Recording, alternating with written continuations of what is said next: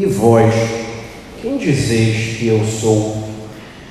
Antes de respondermos a pergunta de Jesus dirigida a cada um de nós, gostaríamos de visitar o que acabamos de cantar no salmo de hoje, quando dizíamos: Ó Senhor, a vossa bondade é para sempre. A bondade do Senhor é para sempre. Sempre, sempre, sempre vamos experimentar a Sua bondade. Não há pecado, não há fragilidade, não há erro nosso que nos impeça. Ao contrário, diante de tudo isso, vamos sempre experimentar a Sua bondade. Mas nós também cantávamos: Completai em mim a obra começada. A obra que Ele começou, é Ele mesmo que vai completar. Essa é uma palavra que nos ajuda a olhar para nós mesmos, a olhar para os outros e nos reconhecermos sempre como uma obra inacabada. Nenhum de nós é obra completa. Nenhum de nós deve esperar do outro ser uma obra completa. Aprendamos a lidar com a nossa incompletude. Aprendamos a lidar com a incompletude do outro. Nós às vezes desejamos para nós e para os outros um estado de perfeição de completude que nós nunca vamos ter. Aqui não vamos. Nós estamos em construção. Nós estamos sendo completados pelo Senhor que começou em nós essa obra. Hoje o Evangelho narra para nós uma das cenas mais importantes e essenciais da nossa fé católica, o capítulo 16 do Evangelho de São Mateus quando o Senhor, em Cesareia de Filipe, se encontra com todos aqueles que caminhavam com ele. E primeiro Jesus deseja saber deles o que as pessoas estão dizendo, o que as pessoas pensam sobre ele, qual é a opinião do povo, da multidão. É interessante porque é quase que um convite de Jesus para que nós, seus discípulos, tomemos consciência de onde nós estamos Onde nós estamos inseridos? Onde nós estamos plantados? Quem convive conosco diz o que sobre Jesus? Nossos familiares falam o que sobre ele? Qual é a opinião dos outros? É como se Jesus estivesse dizendo: olha primeiro para fora, veja quem está ao seu lado, o que pensa sobre mim? E os apóstolos respondem: acreditam que você é Jeremias, ou Elias, ou até João Batista, que ressuscitou?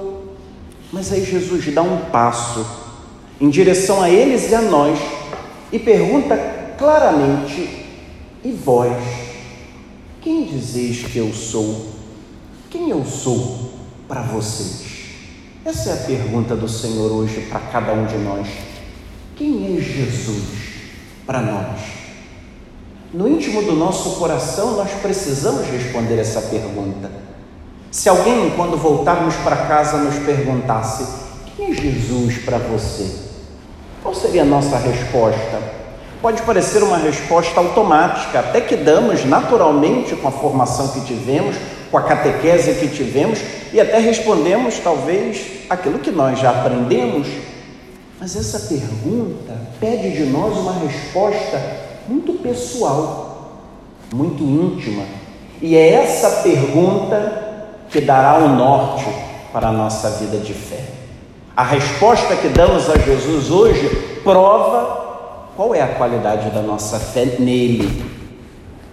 Precisamos deixar que Jesus, olhando nos nossos olhos, agora nos diga: E vós, quem dizeis que eu sou? Quem é Jesus para mim? Deixemos que ele nos pergunte e deixemos que essa resposta brote do mais íntimo de nós, porque nasce da intimidade com Ele. Eu e você não podemos dizer quem é alguém se não convivemos. Talvez vamos só repetir o que alguém disse. Fulano é assim, Beltrano é assim, porque ouvimos de alguém, mas nós não conhecemos. Esse é um perigo. Podemos dizer algo sobre Jesus que ouvimos de alguém, não que nós experimentamos. Não porque nós o conhecemos, não porque essa resposta nasce da convivência com Ele, da escuta atenta à Sua palavra, da convivência diária com aquele que é Senhor da nossa vida. É desse convívio, dessa intimidade que deve brotar a nossa resposta. E Pedro, em nome de todos os outros apóstolos, faz então a sua profissão de fé, dizendo a Jesus: Tu és o Messias, o Filho do Deus vivo. O que Pedro está dizendo a Jesus? Você é o ungido de Deus, você é aquele que nós sempre esperamos, você é a esperança do povo de Israel, você é a nossa salvação, você é o Senhor da nossa vida. É isso que Pedro está dizendo a Jesus. E quando o Senhor o elogia, deixa claro que essa resposta, essa profissão de fé, nasce da ação de Deus na vida de Pedro, como também na nossa. A resposta que damos ao Senhor nasce da experiência que fazemos com Ele, nasce da ação do Espírito Santo na nossa vida.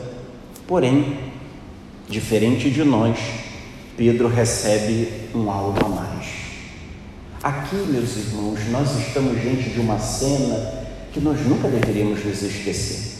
Essa cena do Evangelho deve marcar toda a nossa vida católica.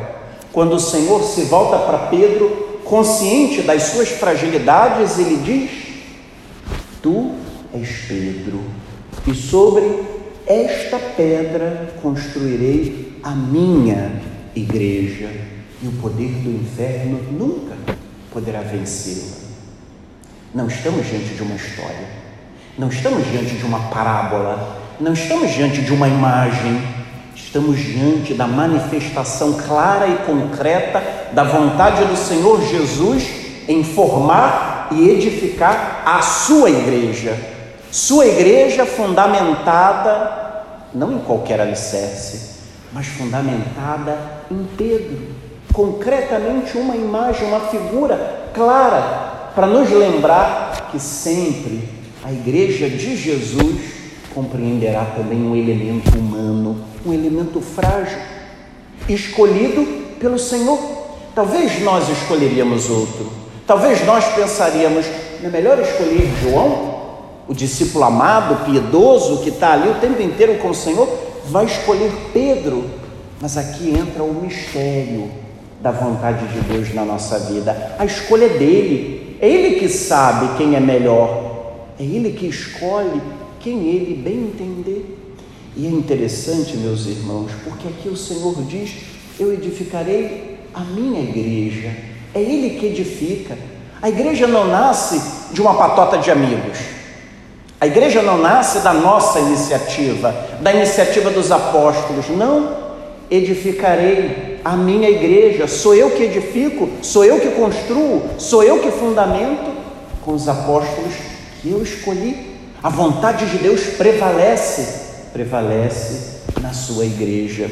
E é significativo percebermos essa palavra, porque ao olharmos a história, perceberemos que até hoje continuamos vivendo essa palavra, fazendo parte da igreja do Senhor não da igreja que nós fundamos, não da igreja que o Padre A, o Padre B, o Padre C fundou, não. A igreja fundada pelo Senhor Jesus, que tem visivelmente diante dela, diante de todos nós, a figura de Pedro, por isso que até hoje chamamos o Papa o sucessor de Pedro, para nos lembrar que essa é a igreja de Cristo. Se batermos em qualquer outra igreja ao nosso redor, nenhuma poderá dizer que vive essa palavra, porque abriu mão de Pedro, abriu mão do primado de Pedro sobre a comunidade. Nós não.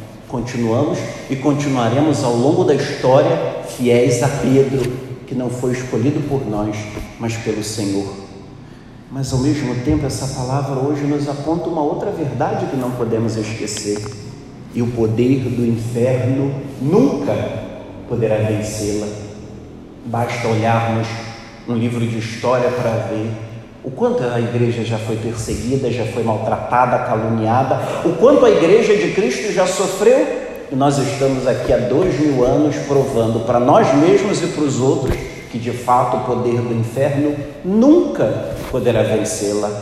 Pode vir perseguição, pode vir oposição, pode vir o que quiser, que nós continuaremos firmes, porque o poder do inferno nunca poderá vencer a igreja de Jesus Cristo. Não há força maior na igreja do que o próprio Senhor. Não há ação mais forte que predomine na igreja de Cristo do que a ação do Espírito Santo de Deus. Que diante dessa palavra todos nós hoje possamos dizer com mais consciência, com mais amor e com mais verdade: creio na igreja una, santa, católica e apostólica, fundada e mantida pelo Senhor Jesus. Onde estamos e onde queremos estar todos os dias de nossa vida até o nosso último suspiro. E vós, quem dizeis que eu sou?